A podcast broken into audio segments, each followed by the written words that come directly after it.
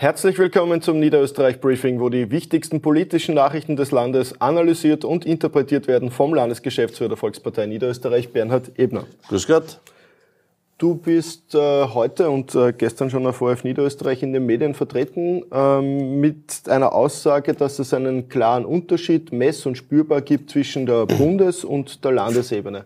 Kannst du das genau ausführen? Es ist so, wir haben in Niederösterreich eine Umfrage gemacht, wo wir 600 Niederösterreicherinnen und Niederösterreicher befragt haben und dabei ist klar rausgekommen, sechs von zehn sind mit der Arbeit der Landesregierung in Niederösterreich zufrieden. Und das ist natürlich ein sehr, sehr guter Wert und er zeigt eines sehr deutlich. Es ist ein Unterschied zwischen der Bundesebene und der Landesebene. Und die Gründe dafür sind erstens einmal die Nähe der Volkspartei Niederösterreich. Wir sind in jeder Gemeinde vertreten. Wir hören zu. Wir nehmen die Anliegen mit. Wir gehen auf die Menschen zu. Das Zweite ist natürlich auch das Miteinander, das in Niederösterreich gelebt wird, entgegen dem Bund, wo ganz viel Gegeneinander, ganz viel Streit und Hass mittlerweile auch schon spürbar ist. Und der dritte Grund ist einer, und der ist für uns in Niederösterreich ein ganz ein äh, wichtiger, nämlich die Anliegen der Menschen müssen die Aufgaben für unsere Politik sein. Und das machen wir in Niederösterreich. Durch das Zuhören bekommen wir viele Anliegen mit und die setzen wir dann in der Politik auch um. Gründe dafür, dass in Niederösterreich die Zufriedenheit mit der Landesregierung, mit der gesamten Landesregierung sehr, sehr gut ist. Äh, zum Stichwort quasi die Anliegen zu den Aufgaben zu machen. Eines dieser Anliegen bzw. Aufgaben ist das Thema Gesundheit. Da ist im laufenden Jahr schon viel passiert. Vom Pflegepaket über die Erhöhung der Studienplätze in Niederösterreich und auf Bundesebene und zuletzt ein Landarztstipendium. Worum geht's da konkret und äh, wie zufrieden bist du mit dem Thema Gesundheit, was da dieses Jahr passiert ist? Also grundsätzlich, es war schon richtig und gut, dass unsere Landeshauptfrau bereits vor einiger Zeit auch Druck gemacht hat, dass es mehr Studienplätze auf Bundesebene geben muss mehr Medizinstudienplätze und das wurde auch jetzt umgesetzt. 2000 ist die neue Zahl, die ausgebildet werden. Wir selbst in Niederösterreich haben hier auch unsere Aufgaben gemacht. Karl-Landstein-Universität auch hier die Plätze auf 150 aufgestockt. Und ja, jetzt gilt es auch, diese ausgebildeten äh, Studenten, diese ausgebildeten Mediziner dann auch in Niederösterreich zu halten. Dazu gibt es ein Landarztstipendium, dass jeder, der ausgebildet ist, eine, ein Stipendium bekommt. 48 Monate, sprich vier Jahre, und dafür muss er sich verpflichten, fünf Jahre in Niederösterreich als Landarzt, als Hausarzt quasi tätig zu sein, als Allgemeinmediziner.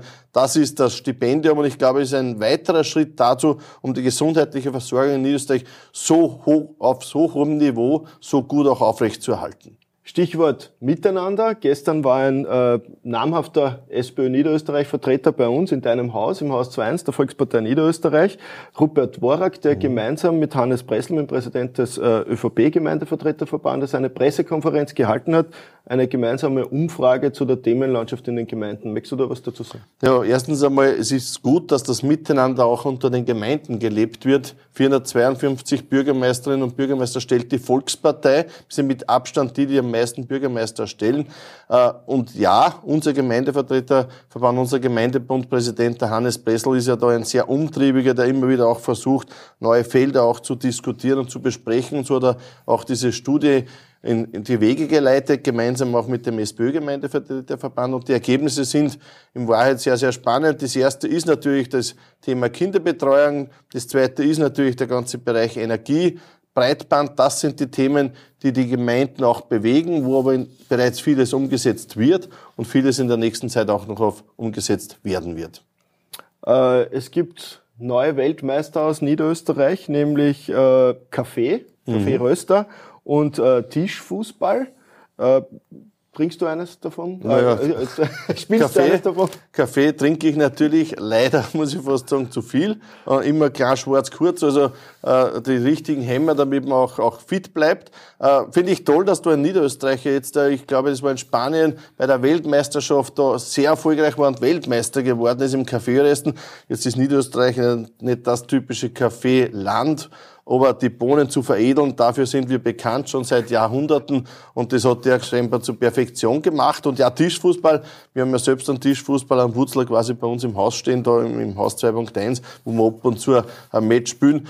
So gut wie unsere Weltmeister, die Junioren-Weltmeister ja sind in der U16, äh, so gut sind wir noch nicht, aber ja, wir üben.